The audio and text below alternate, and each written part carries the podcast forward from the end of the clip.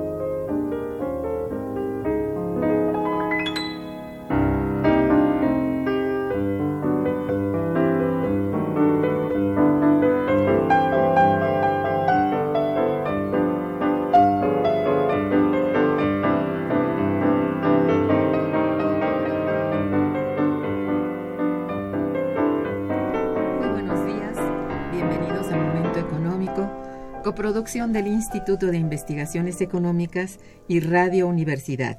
Les saluda Irma Manrique, investigadora del Instituto de Investigaciones Económicas, hoy jueves 8 de diciembre de 2016. El tema que abordaremos el día de hoy es ética hacker, seguridad y vigilancia.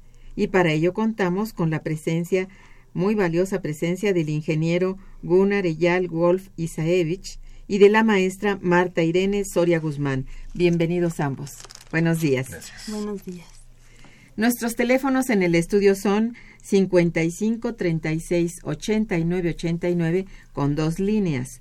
Para comunicarse desde el interior de la República, tenemos el teléfono LADA sin costo 01800 505 26 88. La dirección de correo electrónico para que nos envíen sus mensajes es una sola palabra momentoeconómico arroba unam.mx.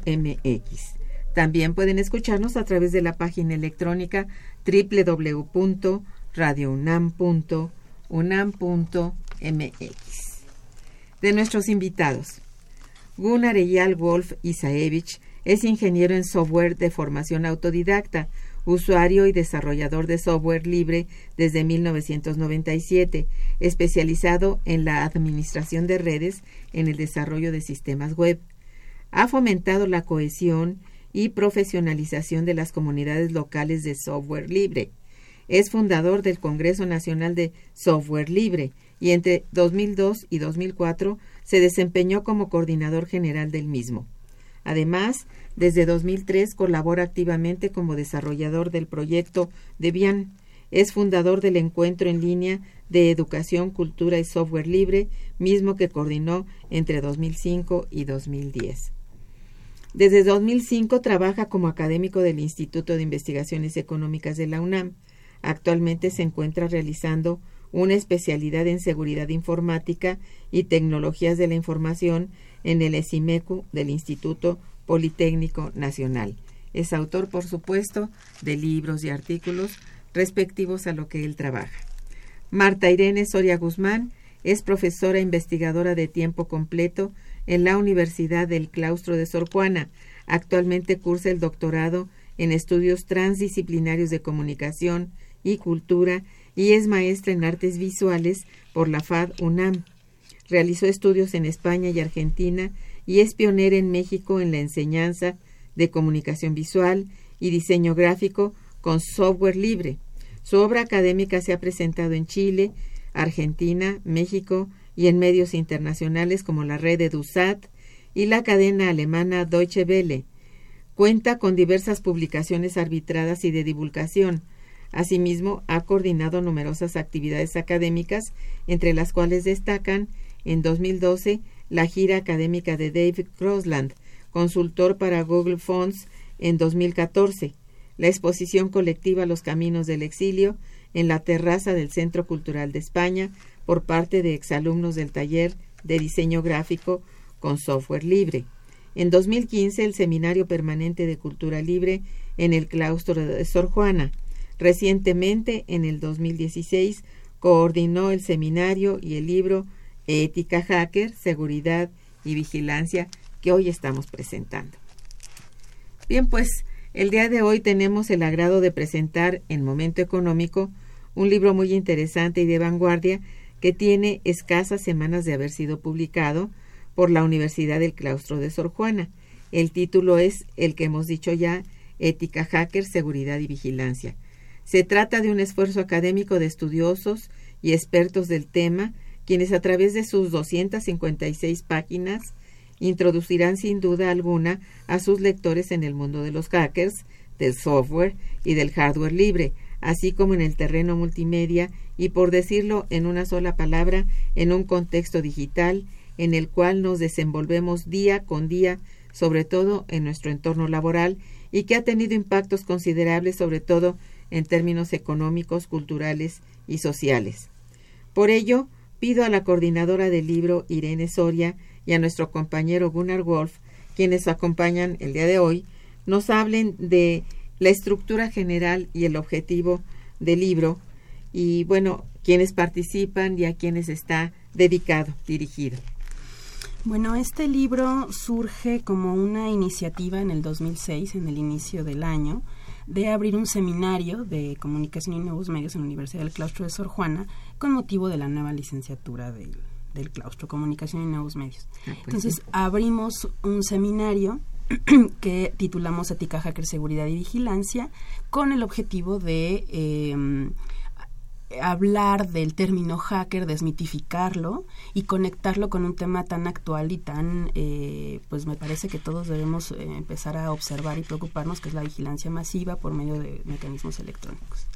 Entonces, cuando comenzamos a hacer este este seminario, pues el, uno de los, de los objetivos que se plantearon, sobre todo por el director del colegio, fue hacer un libro, ¿no? Que todas estas conferencias que comenzaron en febrero, de este año pudieran terminar en una publicación eh, eh, con los autores y algunos más que se agregaron. Entonces, los que participan en este libro son, bueno, por supuesto, eh, Gunnar, que tiene una amplia experiencia para hablar de, cifrado, identidad y temas relacionados con el software libre. También incluimos textos adicionales de otros autores como Euridice Cabañas, que es una chica que eh, muy joven, una académica muy joven española que, que, ha explorado mucho el término de los hackers y de los hack labs, de, los espacios de, de, comunidades de hackers. Y eh, a José Serralde, a José María Serralde, que es un, un eh, investigador independiente, además de músico, que ha trabajado durante prácticamente toda su vida profesional con herramientas libres y conectó justo el tema de hackear, que ahorita hablaremos de eso, de qué significa hackear, las herramientas tecnológicas, ¿no? Para, para hacer que funcionen a, nuestro favor y no a nuestra contra. Y bueno, por supuesto Alejandro Miranda, que también... Eh, es, es, es, una figura muy importante en el medio del software libre para hablar de privacidad mediada por entornos digitales. Y eh, bueno, he incluido también un texto mío de una investigación que he venido realizando sobre el vínculo con las luchas feministas. Y por último, una, una mujer académica también muy joven de la UAM, eh, Xochimilco, donde habla eh, igual de conectar el hack feminismo con em, pues con todo el entorno de, comunidad y de comunicación entre mujeres, ¿no? Que están haciendo este muy bien. Eh, Gunnar. Sí, sí. Eh, bueno, este, eh, agregando un poquito a lo que menciona Irene, eh, eh preguntabas también a quién está dirigido esto, ¿no? Y se, me hace importante cubrirlo y, bueno, ir, ir buscando por qué a fin de cuentas este es, es, es, un programa pues dedicado a cuestiones de economía, bueno, cómo podemos darle ese vínculo. Eh, Por supuesto que lo tiene. Claro, claro, definitivamente. O sea, no, es que estoy buscando a ver qué inventar, sino, eh, sino cómo ligarlo con la presentación que empezó haciendo Irene, ¿no? Y, y, todo esto cruza por, bueno, ¿qué significa el hack, no? Este, de hecho, pues bueno, este, a, mí me tocó presentar la primer eh, charla en el seminario. Ahí, pues, asumí mi papel de, de yo dije, pues bueno, ya, ya que di la primera charla, también el texto que hice estaba orientado a ser el primer capítulo. Y pues eh, parte de lo que desarrollo es qué es qué significa cuáles son los orígenes de la palabra hack. Y bueno cómo se tergiversó a, que creyeran todo mundo que el hacker es el malvado el hacker es el atacante el hacker es el el que va a vulnerar mi Hay información que tener cuidado sí sí cuando es más bien pues referirse a un uso creativo de las herramientas. Y bueno naturalmente eh, los hackers tienden a preferir a usar a desarrollar a inventar software libre y bueno, ese es como que una, eh, bueno, software libre, contenido libre, cultura libre. Esta frase, no, no recuerdo de quién es esto, de la información quiere ser libre, ¿no? Este, pues resume bastante este, este movimiento y, y, bueno, eh, la primera página del libro, el, el, libro está básicamente dedicado a Aaron Schwartz, que pues este dedicó su vida, un joven murió de 26 años, dedicó, dedicó, su vida a la liberación del conocimiento, a que, a que todo el conocimiento que estaba, digamos, eh, eh, privatizado, estaba eh, bloqueado, a pesar de, de, tener todas las características de fluir libremente, pudiera este, escapar de su jaula, ¿no? Este, y, bueno, ese tema lo hemos tocado aquí varias veces. Ahí es donde pues se presenta el primer cruzamiento con la línea de la economía, ¿no? Este, Estamos pues eh, ante un producto claramente que analiza tanto eh, la, forma de producción libre como la sociedad que lo produce las características sociales de los hackers que son los que les gusta pues conocer las tripas de lo que hacen eh, no usar una herramienta sino que aprender los principios de funcionamiento de la herramienta y usarla para cosas que tal vez no, habían sido eh, pensadas por sus creadores. ¿no? Ética hacker, ¿qué viene a hacer esto, Irene? Pues eso fue un, me acuerdo que fue un primer debate que tuvimos con, con el director del colegio cuando tratamos de ponerle tema al seminario, porque si conocemos el, el término hacker, como bien comentó Gunnar, no es un pirata informático, ¿no? O sea, no es sinónimo de esto, sino que más bien es una persona que da un hack, ¿no? Un golpe para que algo funcione mejor.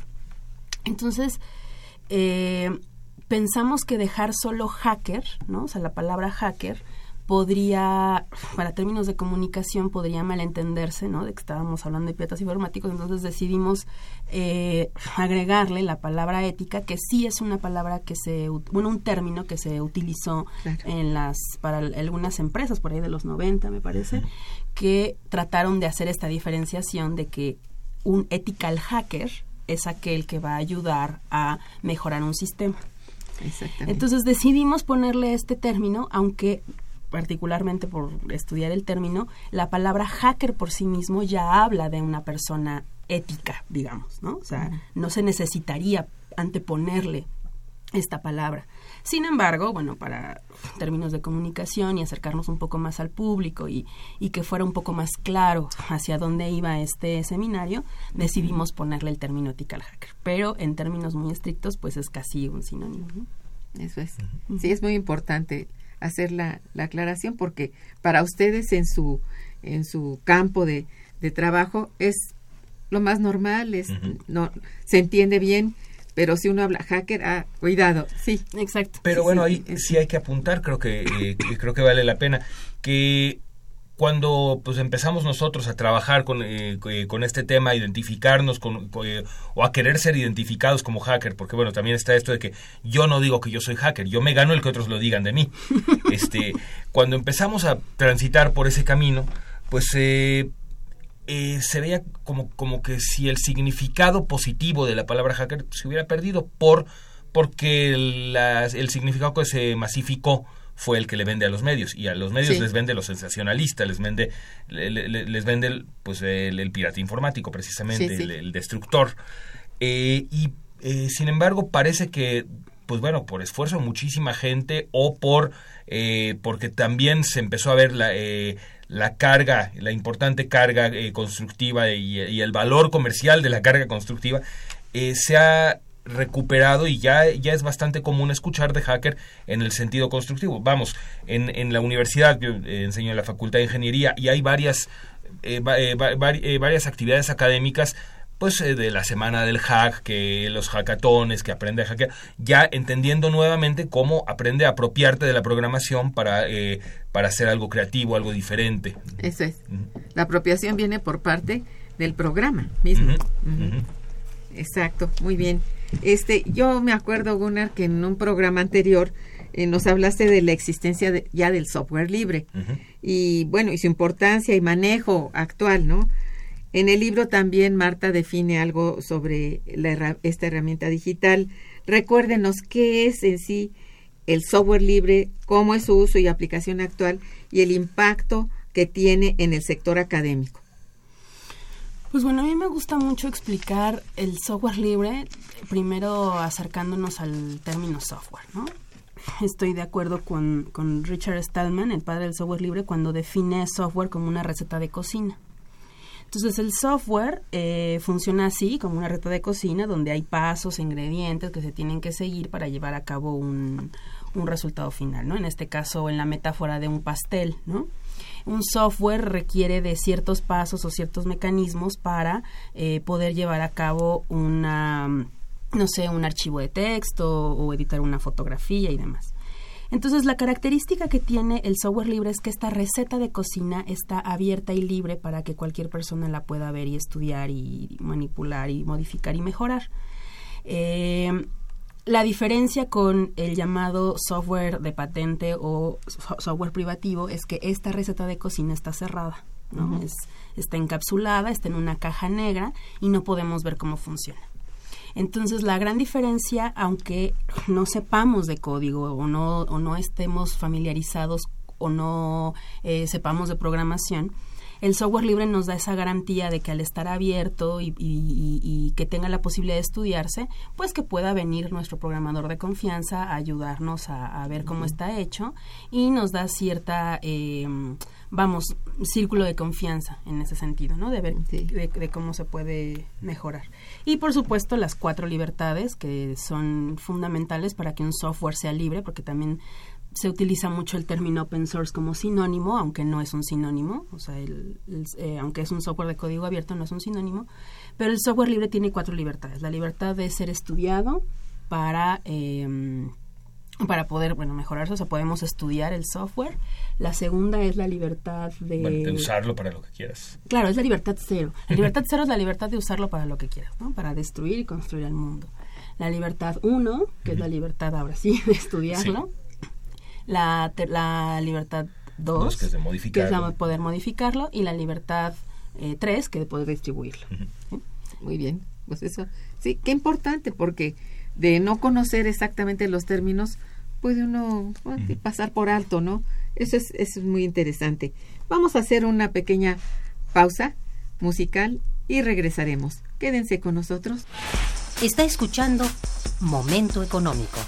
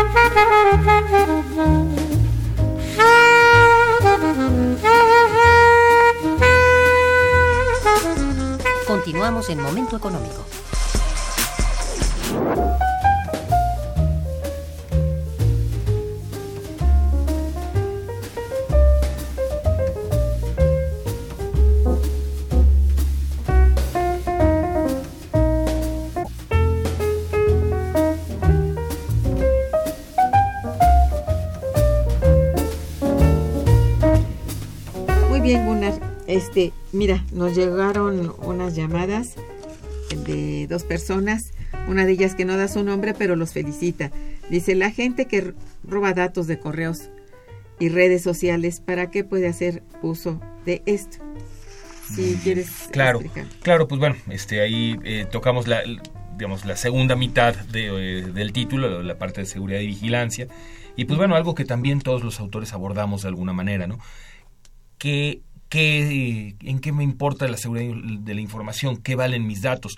Y bueno, vean, eh, eh, eh, podemos ver esto, por ejemplo, a pesar de, bueno, de que estábamos hablando de las virtudes por sí solo del software libre, pues bueno, eso nos motiva a los individuos y, nos, y motiva a muchas empresas también que aprovechan el software libre para, pues, para crear productos, ya sea de hardware, ya sea como plataformas de funcionalidad y demás. Pero bueno, quitando esto eh, un momento, digamos, de, eh, como ganancia de la mesa, ¿qué gana una empresa que opera una infraestructura, llamémosle, del tamaño de Google, del tamaño de Facebook? Pues lo que ganan son nuestros datos. ¿Qué pueden hacer con esos datos? Eh, vamos, ¿y por qué me preocupa a mí que alguien se haga de, de, la información, de, de, un perfilado de quién soy yo? Pues bueno, primero que nada, las empresas que los obtienen, llamémosle legítimamente, porque bueno, yo hago lo posible por bloquear toda recolección de información acerca de mí hasta el límite, digamos, de, lo que me es eh, mínimamente conveniente, pues eh, buscan desde enviarme publicidad dirigida, desde prever cuáles van a ser mis movimientos, ¿no? E, e, ese caso que ya todo mundo conoce, que, ah, pues pasa que eh, eh, muchos me lo dicen, curiosamente a mí, a mí no me ocurre. Este, no, es que ayer en la tarde escribí en el buscador eh, vuelos a, Copenhague y me empezaron a aparecer por todos lados por donde buscaba, me empezaron a aparecer anuncios. Bueno, ese sería, por molesto que sea, un uso legítimo Ahora, ¿qué pasa cuando alguien vulnera mi información sin, eh, sin un uso legítimo y sin el compromiso de, hacer un uso legal de esta información? Pues bueno, eh, hay muchas maneras en que eh, incluso con la cooperación de la víctima, alguien puede hacerse de, mi información sensible, por ejemplo, de mis datos de tarjeta de crédito, por ejemplo, de mis contraseñas de correo. ¿Y qué, qué, gana alguien con, mi, con mi dirección de contactos de correo? Me han llegado a mí, seguramente ustedes han visto también, no es tan frecuente, pero ocurre, un correo de alguien que es mi contacto, que, pues bueno, estas personas determinan que no he tenido interacción con ellos hace tiempo, diciendo, uy, es que, ¿cómo ves que viajé a tal país donde esta persona acostumbra viajar y me robaron y tengo un problema y no sé qué y necesito dinero y por favor hazme una transferencia de dinero a tal cuenta de banco de tal otro país? Y bueno, sí sé de gente que, pues por querer ayudar, ha mandado cientos, miles de dólares a la cuenta de un atacante, ¿no? Mm. O, o, mi misma información de mi, mi cuenta de crédito, eh, digamos, no es muy difícil hacer que la mayor parte de la población, obviamente esto está enfocado a la gente que no está consciente de, las amenazas en seguridad y por eso estamos eh, buscando concientizar a todos. Eh, eh, eh, ¿qué, pasa? Recibo un correo que parece ser de mi banco, que me dicen, hoy estamos actualizando nuestros padrones de seguridad, por favor entra a esta página que se parece a la página del banco, este, y danos tu contraseña, danos este número, tal, vez, pues, tal vez hasta nos hablan por teléfono, hay muchos esquemas como esto. Todo esto es lo que, pues bueno, buscamos concientizar a la gente para evitar que caigan en estos robos de información. Sí, Sí, ahora esto de hasta el robo de identidad ya este viene a, colar a esto y esto sí es pues es más serio, ¿no? En fin, eh, también habla don Agustín Mondragón que felicita al programa por el tema de hoy, muchas gracias. Dice lo que lamento que de la décima musa se esté orquestando un negocio parecido al que le pusieron a Cristo con la religión. En el claustro de Sor Juan Inés de la Cruz están haciendo una voraz explotación ya que las carreras que ahí se enseñan tienen un cobro de siete mil a diez mil pesos mensuales y solo los que tienen el recurso pueden acceder a ello. Bueno, pues sí, porque es un, una institución privada. Entonces, ¿qué podrías decirnos de esto? Y, pues, pues, pues eso es, sí, pues, al final es una institución privada que, de, digo, definitivamente es una, bueno, ¿qué podré decir yo? Es mi universidad, es una universidad a la que quiero muchísimo. Pues al, final de cuentas me parece que es una eh, universidad que ha logrado rescatar muchísimo el espacio de, del convento de las Jerónimas y que además ofrece licenciaturas y, carreras que son eh, completamente humanistas, que eso también es como muy, muy importante recalcar. O sea, no, no tiene absolutamente nada que ver con, con, con ningún tipo de... Las, las carreras que, que, se estudian en el claustro son completamente ligados a las humanidades, ¿no? Yo, yo ahí hasta agregaría, por lo poco que conozco de ustedes, digo, por las veces que he ido y demás, que además tiene un enfoque, llamémoslo bastante original, este, o sea, si es un espacio de, de educación, pues sí, este, de cierto modo elitista, ni hablar, pero que, que llena necesidades que no, no son llenadas en muchas universidades, llamémoslo tradicionales. Claro. Eso es. Sí, bueno, y con, pues es legal también, ¿no? En fin, que no es barata la educación privada, no, no claro, lo es. tenemos una gran suerte de vivir en un país donde hay grandes universidades públicas todos los que estamos en, esta mesa nos hemos beneficiado de la universidad pública, sí. Por supuesto, somos universitarios. Ahora, a mí me toca pagar mi colegiatura en el Politécnico. sí, está bien. Este, el señor Alejandro también los felicita mucho. Dice, en el libro hay alguna guía como usuario, no como experto, para el uso del software libre. ¿Dónde podemos comprar el libro? Eh, bueno, el libro es, es, eh, se puede descargar, está libre para su descarga en la página del claustro, es elclaustro.edu.mx en la parte de publicaciones. Está libre para su descarga, es gratuito, se puede bajar en formato PDF y en EPUB para verlo en dispositivos, en tablets y y celulares y demás. Eh, el libro propiamente no tiene una guía, al menos no en esta ocasión, sobre el uso del software libre, eh, sobre el uso, digamos, pero, pero habla de él, o sea, lo menciona, habla sus, sus características. Yo ahí, perdón que interrumpa, meto, la cuchara, pues es que es un libro que habla acerca del uso, acerca de la sociedad, acerca de la comunidad no es un libro, digamos, que de recetas. No es un manual. ajá, volviendo a lo que tú dices, a pesar de que, bueno, yo sé yo, yo doy la receta para hacer un cifrado, pero esa receta requiere de programación y no está hecha para que la apliquemos directamente, es explicando lo que nosotros hacemos con las herramientas. Sin embargo, es un acercamiento como me parece también muy amigable, ¿no? Para, porque tampoco es que seas demasiado especializado, o sea, sí son textos especializados, pero son son muy muy eh, accesibles. y fáciles de, leer. Y digo, eh, mencionabas de dónde lo puedes descargar, a pesar de que es un libro. Y eh, bueno, sé que el tiraje que hubo es corto, sé que no lo están comercializando en este momento. Yo hago votos porque lo, lo comercialicen en algún momento, porque sé de muchas personas que me, han preguntado, porque muchos preferimos leer el papel. Claro. Es, es un medio que, que, le tenemos mucho cariño. Yo también. Y, y, tiene una gran conveniencia. Este. Es cierto, sí. Bueno, eh, Alondra Jiménez los felicita mucho, dice, bueno, vuelve a preguntar, ¿cuál es la finalidad última de los hackers? ¿De cuáles? Sí, bueno, aquí sería del, originalmente, ¿no? La finalidad última del hacker original es aprender, es entender y es crear.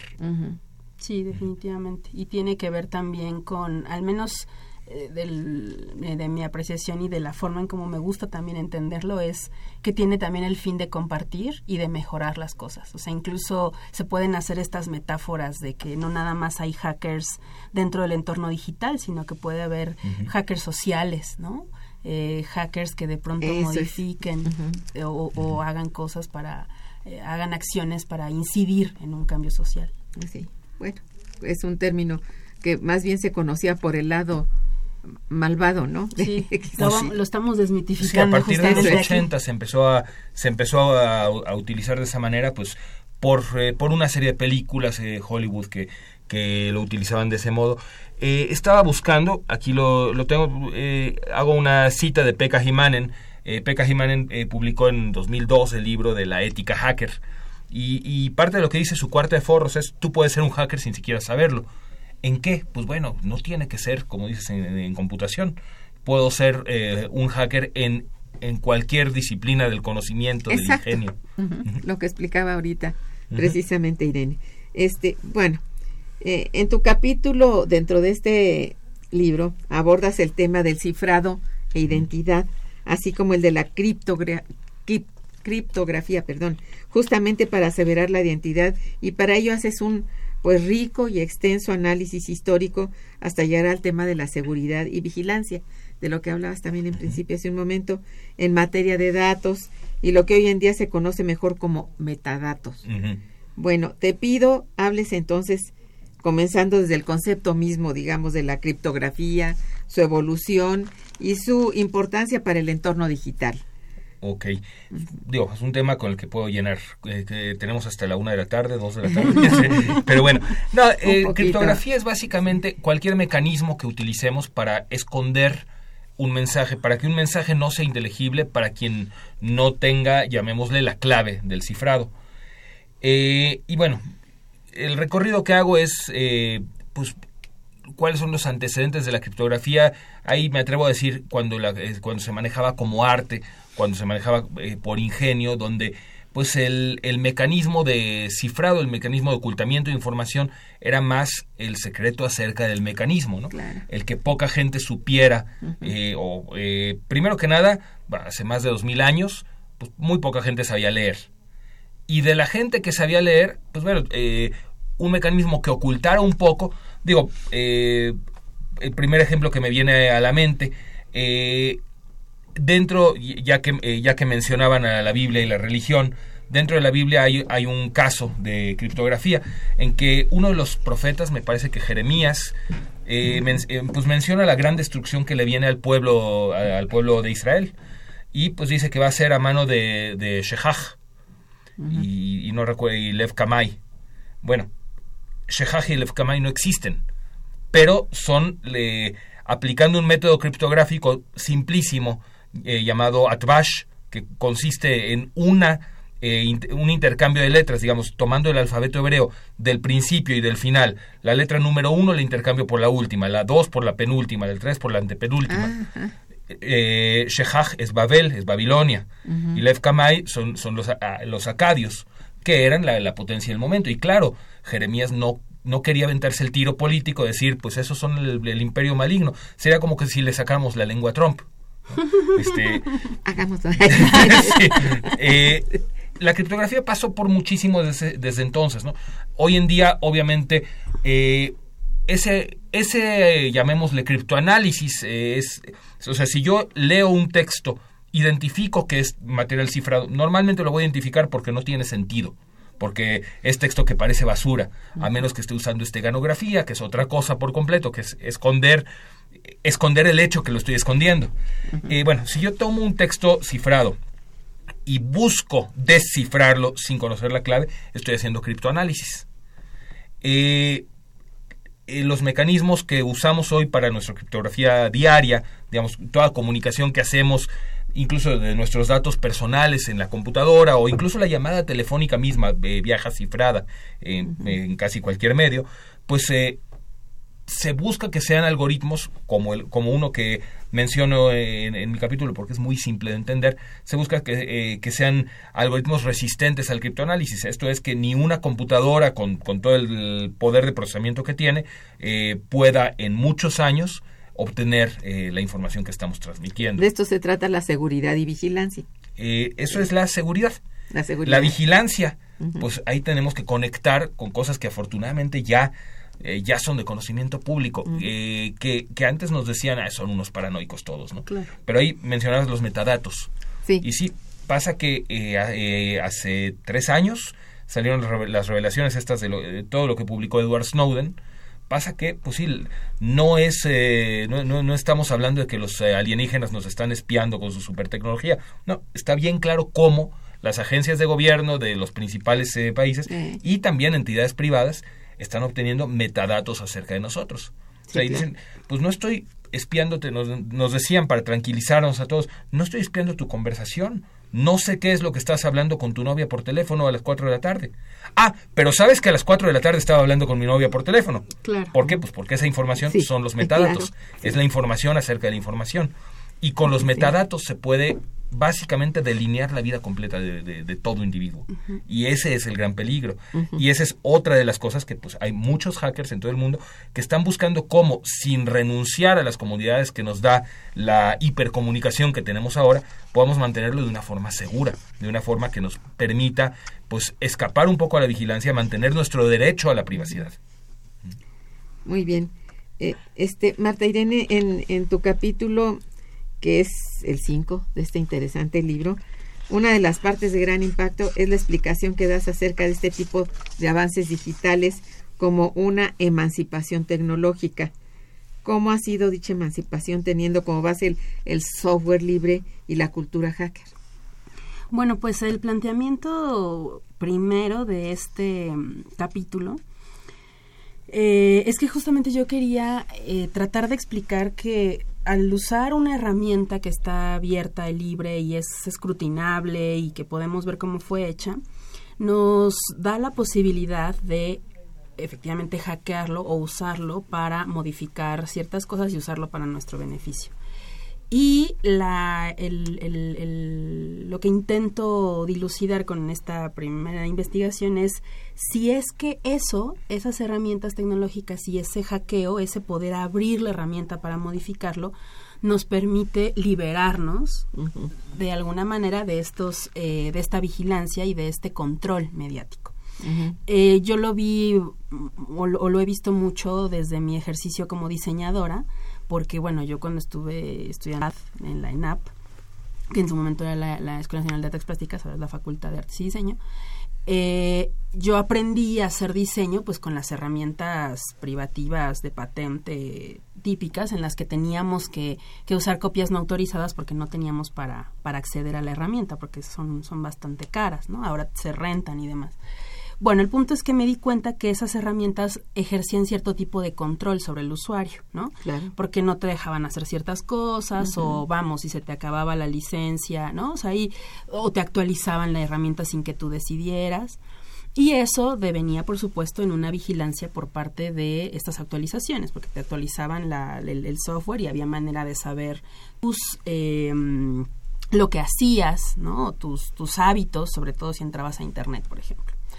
Bueno, entonces, eh, cuando empecé a utilizar software libre, que es eh, relativamente reciente, deben de haber sido unos siete años más o menos, conozco la herramienta, me llama mucho la atención, no solo por la, lo que significa la apertura del software, sino las implicaciones sociales que esto tiene. Claro.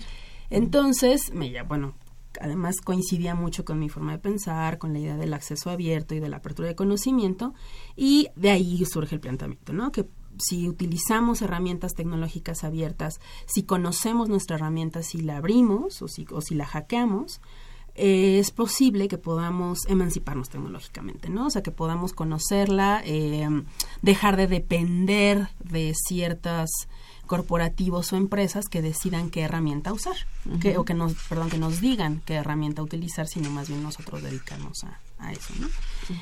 Y pues bueno, en ese sentido lo conecto con, con, con la lucha feminista, ¿no? Porque una de las cosas que también, o uno de los temas que también me ha, me ha apasionado abordar es el, la inserción de las mujeres o cómo, cómo las, mujeres se, las mujeres se vinculan con la tecnología, nos vinculamos con la tecnología, ¿no? Porque hay también este, pues este mito o esta idea de que es un pues es un, bueno, creo que no es un mito, porque de alguna manera sí, sí, sí, sí está pasando, ¿no? Que gran parte de estos temas están eh, dominados por los hombres, ¿no? Entonces, la, el hecho de que la mujer incursione en las tecnologías y de qué manera es también una parte importante del, pues sí, del, de esta exploración, ¿no? Así es. Hay, hay una pregunta aquí de André Hernández que los felicita mucho, por supuesto, dice, pues un excelente programa. Dice, ¿por qué muchas, muchas aplicaciones hoy piden datos? Muchas aplicaciones hoy piden datos personales e incluso ubicación. Claro. ¿Esta información la puede usar algún hacker con otro objetivo? pues ni siquiera tendría que ser un hacker. Claro. Es, eh, o sea, es, un uso legítimo. A ver, muchas aplicaciones eh, te piden información, pues porque no te están pidiendo otra cosa. Si yo no estoy pagando por el uso de una aplicación, estoy pagando con mis datos, estoy pagando con un perfilado de mi persona. Estas, eh, estas compañías o estas, o sea, los promotores de estas aplicaciones van a darme un servicio y va a ser algo que probablemente yo quiero. Este, ¿Y cómo voy a pagar por este servicio? Pues permitiéndoles empujarme a otros servicios. Sí, es, es, es ahí me, gustaría acotar que efectivamente no, no, no se necesita que alguien o un... Porque recordemos que estamos tratando de, de desmitificar el término, ¿no? O sea, que hacker no es el pirata informático que agarra tus tus datos, ¿no? En realidad te están pidiendo esos datos porque la empresa los está usando. ¿no? Un hacker los va Claro, o sea, probablemente lo hará, ¿no? Pero a lo que voy es que si vamos a suponer Google, que es una de las empresas que tiene que más información tiene de nosotros, bueno, los que tengan los que tengan cuentas en Google, ni siquiera necesita entrar ¿no? O sea, no necesita entrar a tu teléfono celular porque ya está dentro. Nosotros les mandamos con todo gusto la información. Claro, ¿no? Porque pues estas, estas nuevas herramientas y estas aplicaciones a las que seguramente se, se refería eh, la, pregunta, eh, es eh, son aplicaciones que ofrecen un encanto, que es la inmediatez, ¿no? Todo lo queremos rápido, queremos comunicarnos que nos contesten rápidamente por correo y demás. Un, ejemplo, este, salía hace poco la nota de que, bueno, yo soy de, los que tenemos boicoteado todo lo que huela a Uber y en general todas las aplicaciones que piden esta, esta información por lo mismo. Dicen, eh, Uber está ahora pidiendo que el teléfono mande, y es una cosa que le autorizamos, este, eh, hasta donde entiendo, eh, nuestro, nuestro consumo de batería, el, el nivel de nuestra batería. ¿Por qué? Pues bueno, porque si monitorean nuestro uso de batería durante el día y ven que tenemos un, eh, un nivel de batería crítico, pues pueden ofrecernos una tarifa más alta y la vamos a pagar con gusto. Porque nuestro teléfono se va a morir, no porque haya eh, un, un, patrón de tránsito elevado. Es o, tomas eso o vas a tener que, uy, salir a la calle y buscar un taxi. Es tan difícil. o pedirlo por teléfono. Ya, una vez que te acostumbraste a la comodidad, ¿no? Quería comentar nada más un poquito relacionado con, con, lo que mencionabas, el tema de Eurídice. Eh, porque va muy, muy, muy de la mano y porque además nuevamente se conecta con, con el tema pues que con, eh, conducente del programa, ¿no? Este, eh, e-, ella escribe un artículo eh, llamado Hackers, Software, Hardware Libre y Trabajo Colaborativo, la resistencia política del procomún frente al discurso capitalista. Y bueno, eh, en, su, en su texto, bueno, por un lado menciona cómo existen modelos de negocio que permiten sobrevivir de la venta de servicios relacionados con software libre, pero también cómo esto se ha ido pervirtiendo a través de, eh, de, modelos que abusan de esta construcción de, información eh, y pues privatizan pedacitos, pedacitos que terminan siendo vitales. Claro. no sé, qué importante, ¿eh? Es muy importante que hayan hecho la aclaración, de verdad. Bueno, vamos por lo pronto a un puente musical muy hermoso y regresaremos. Quédense con nosotros. Está escuchando Momento Económico por Radio UNAM. Bye.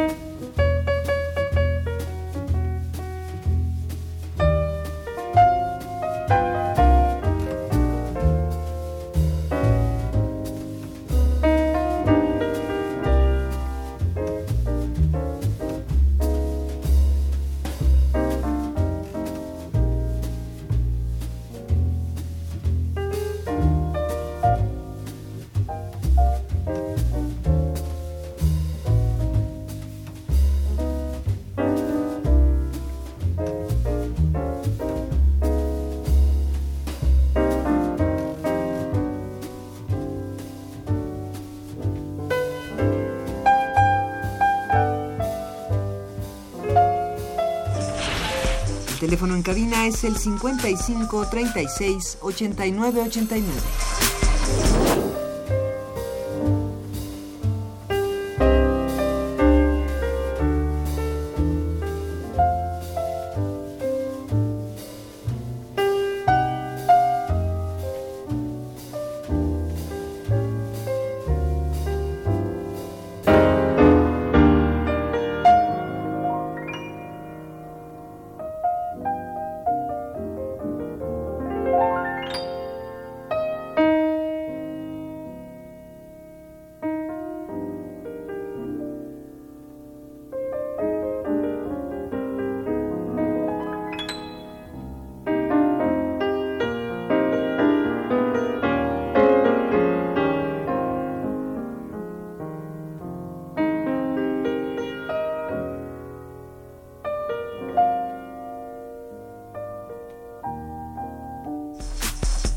Continuamos en Momento Económico. Bien, eh, bueno, no me olvidaré de decir a nuestros radioescuchas que hay un par de ejemplares del libro Ética Hacker, Seguridad y Vigilancia que nos hace favor de obsequiarnos eh, su coordinadora Irene Soria Guzmán. Bueno. Bueno, dicho todo lo anterior, mm, bueno, Marta Irene, ¿cómo es que se vincula la emancipación tecnológica con la lucha feminista? Es importante esto. Sí, justo en el capítulo que en el que colaboro en el, en el libro, además de coordinarlo, hablo, eh, vinculo esta emancipación de la que hablamos anteriormente con la lucha feminista, que me parecía que era, digo, fue una, una reflexión que, que tuve pues justo al, como es un tema también que me interesa muchísimo y que bueno a veces uno eh, o una termina leyendo y sabiendo de feminismo un poco en defensa propia también, ¿no? Porque es bueno. súper importante eh, que, entendamos que, que el feminismo tiene muchas vertientes y que son muchos feminismos además. Eh, hay, hay, una, hay una vinculación, me parece, con una lucha, con esta lucha, porque eh, hay una manera, me parece, en la que se nos ha dicho cómo hay que ser mujer, ¿no? Hay como una idea general de lo, de las, de los cánones o de las cosas que uno tiene que seguir para lo de lo que significa ser mujer. Y muchas de estas, muchos de estos cánones y muchos de estos eh, puntos que uno debe de, que una debe de cubrir, ¿no? Para ser una buena, una buena mujer, eh, están dados por eh, la mirada masculina. Entonces se nos dice las características, tenemos que ser de tal o cual manera. Y también me parece que mucho de lo que ha pasado con la publicidad, por ejemplo, o el boom de la publicidad, es que no solamente se nos dice cómo hay que ser, sino que se nos muestra una imagen eh, que de pronto termina siendo contraproducente y que, bueno, no nos vemos reflejadas ahí. Entonces ahí Definitivamente, claro. hay un caos, ¿no? Entonces, esta, esta idea de lo que significa ser mujer me parece que son eh, mecanismos preinstalados, ¿no? O sea, son cosas preinstaladas que nos, que, que prácticamente nos ponen el chip sin darnos cuenta, porque está algo tan, está tan permeado en la sociedad que no nos damos cuenta cómo incluso también como mujeres asumimos ese rol. Desde la cuna. Exacto. Y vinculaba que eso es algo parecido a lo que pasa con el software, ¿no? O sea, viene por default, no sabes cómo funciona, no sabes por qué está ahí. Entonces, eh, la emancipación de alguna manera ideológica también viene desde ahí. Hacerse conscientes, en este, en, este, en este capítulo planteo la posibilidad de hacernos conscientes de nuestro propio cuerpo como mujeres. Eh, llegar al eh, voltear a ver nuestro cuerpo, asumir nuestro cuerpo, eh, vincularnos eh, estrechamente con él, así como como, se, como podemos estar vinculados con nuestras herramientas, ¿no? Como entrar a él, acceder a él. Entonces, de alguna manera, con eso, eh, pues hackear, ¿no? Esta idea de lo femenino, Decidir que cada una de nosotras decida qué significa la feminidad o no, o qué significa ser mujer, ¿no? En sus diferentes modalidades y cuando vemos eso, pues hay un montón de planteamientos, ¿no? o ah, sea, hay muchísimos, ah, hay, hay, hay, muchísimas maneras de ejercer lo femenino y me parece que no tienen que ser las, necesariamente las una cosa un, un modelo no un modelo por supuesto no, porque a veces con ese sistema con esta idea preconcebida hay muy pocas opciones no o sea hay muy pocas opciones o eres madre o no o sea hay, es hasta se contraponen Exacto. aparentemente en, la Facultad de Ingeniería, en la carrera de Ingeniería de Computación, pues bueno, se ha avanzado mucho en este terreno, pero bueno, sigue siendo un 20% de mujeres. Claro. Y, y pues bueno, eh, eh, hay una carga de, de cultura macho, este... Sí, sí. Eh, demasiado fuerte. Dentro de los, de, los proyectos de software libre, el asunto es todavía peor. O sea, tenemos del orden de 1% de participación de mujeres, digamos, activas, involucradas en el desarrollo. Proyecto de Debian, por ejemplo, desde hace ya 10 años existe la iniciativa Debian Women, Mujeres en Debian, que pues bueno, busca hacer más amigable el proyecto, no solo a las mujeres, sino que ante cualquiera. Entonces, por ejemplo, yo he querido hacer, obviamente, más bien he querido impulsar, porque no me corresponde, no podría yo eh, formalmente siquiera organizarlo. Eh, ha habido dos mini DevConf que están orientados eh, a, mujeres únicamente, uno en Barcelona, uno en Bucarest. Y a mí me encantaría pues bueno, este, de una vez te invito, he, invitado a, a, algunas de las participantes de Rancho Electrónico, yo espero que podamos eh, pues eh, organizar eh, algo por el estilo porque realmente los, los proyectos de software libre vamos cualquier congreso cualquier reunión de desarrollo a la que vas es puro macho blanco de 30 40 años. Hay un sesgo un, un sesgo poblacional terrible que pues sencillamente muchos estamos buscando romper. Pero bueno dicen, dicen a mí me es muy difícil participar desde mi posición privilegiada, ¿no? tengo que hacerme a un lado porque el que yo lo haga suena a una imposición y suena a una agresión. Y de hecho creo que tiene que ver con, con, sí, con ser conscientes de, nuestros privilegios. Y una vez que se hace consciente me parece que ya hay un camino ahí medio trazado, porque efectivamente una de las cosas que incluso exploramos mucho desde desde el claustro de Sor Juanes del Colegio de Comunicaciones, justo eh, la inserción eh, de las mujeres en todos los ámbitos, ¿no? Habidos y por haber, porque de pronto es extraño, ya cuando lo empiezas a ver y a leer, dices, bueno, es que no tendríamos, ¿no? Que estar luchando por esto, ¿no? Tendría que ser algo natural. Y tendría que estar dado porque, vamos, hay una equidad. Eh, sin embargo, en el día a día te das cuenta que hay mucho camino por recorrer que ya se ha recorrido bastante, que tenemos que agradecerle también mucho a, las luchas feministas, pero todavía hay mucho camino. Entonces, justamente lo que intentamos en el libro, por ejemplo, fue tratar de hacer ese balance, ¿no? De poner tres autores, eh, tres hombres y tres mujeres.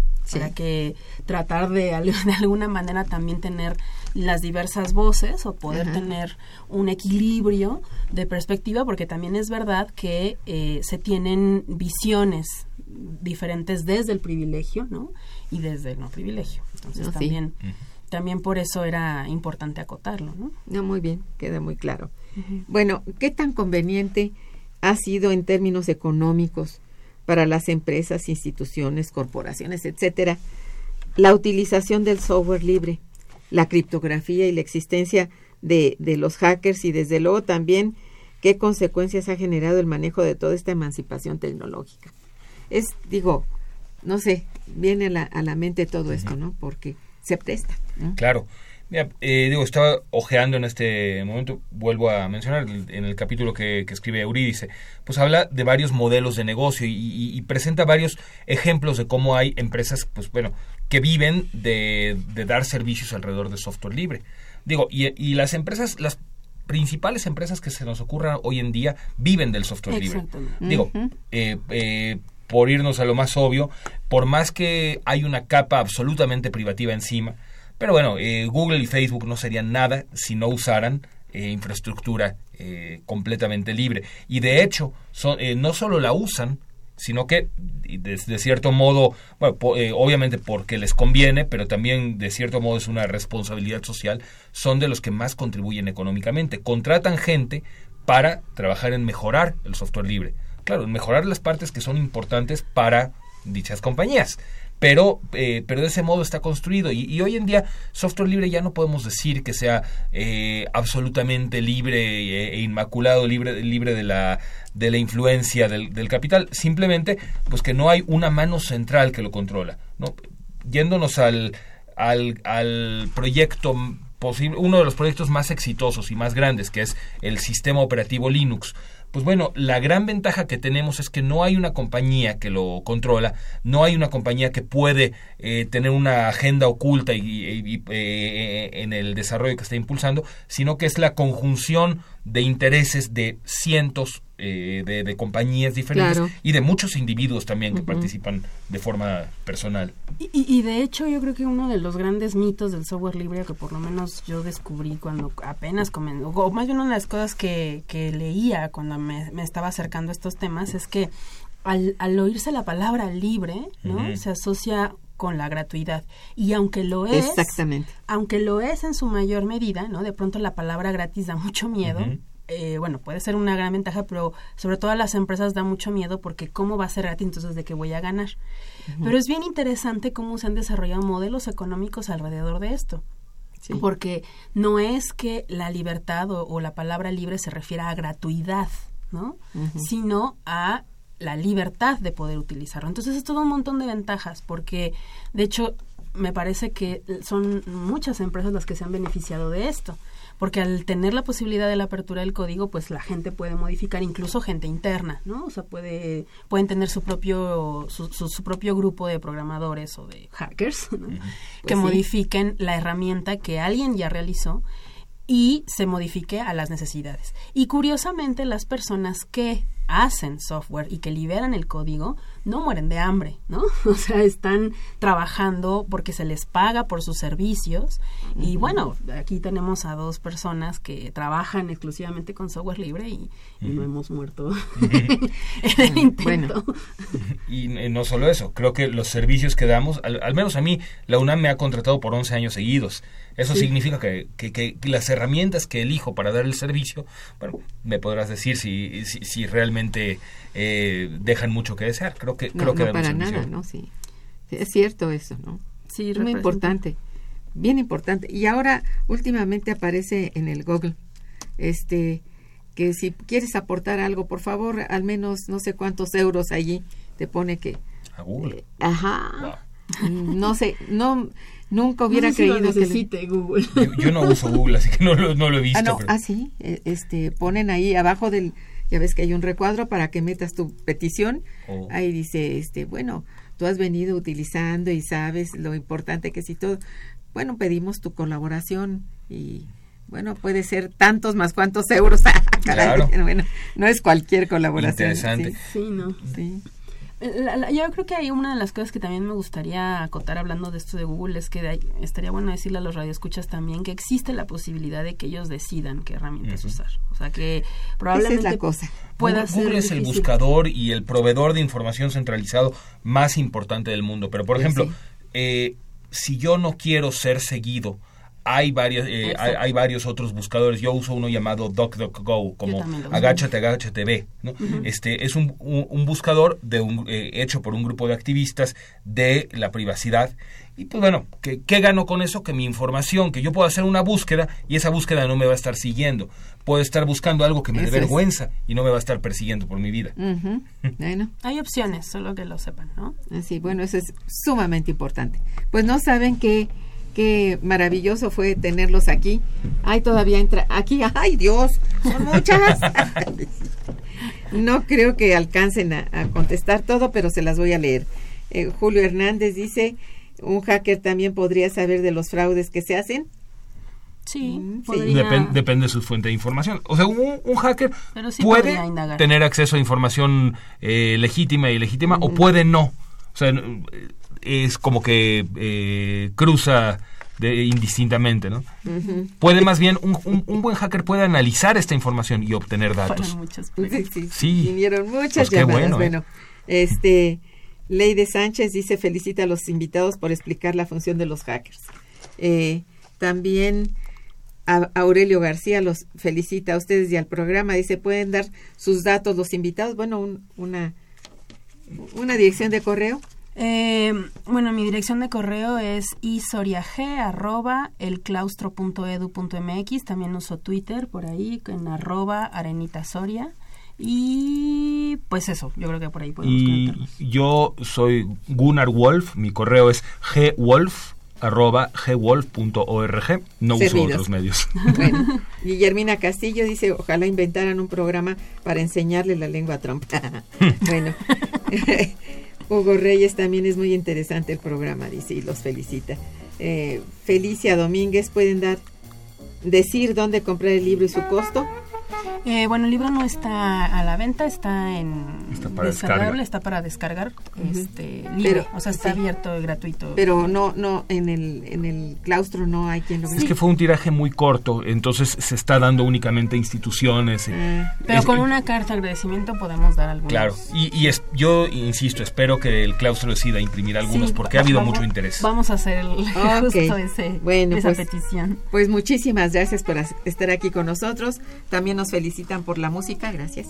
Este, y bueno, este a todos, muchas gracias a los invitados que han sido magníficos. Ha sido un acierto que hayan venido a hablarnos sobre esto y a todos nuestros radioescuchas por su participación. Muchas gracias. En los controles técnicos, Socorro Montes. En la producción, Santiago Hernández y Araceli Martínez. En la coordinación y conducción, Irma Mandrique, quien les decía muy buen día, pero mejor fin de semana. Gracias. Momento económico. Radio UNAM y el Instituto de Investigaciones Económicas presentó Momento económico. Momento económico.